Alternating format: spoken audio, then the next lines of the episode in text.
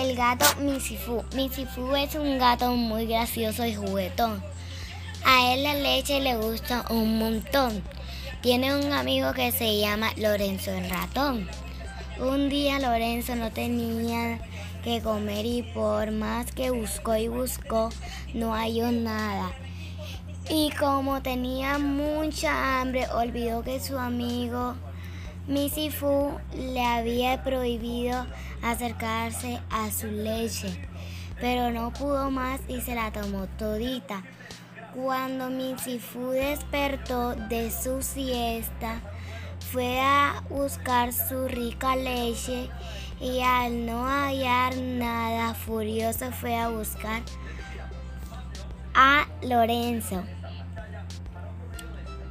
Lorenzo muy triste le contó la verdad pensando que Misifun nunca se lo perdonaría.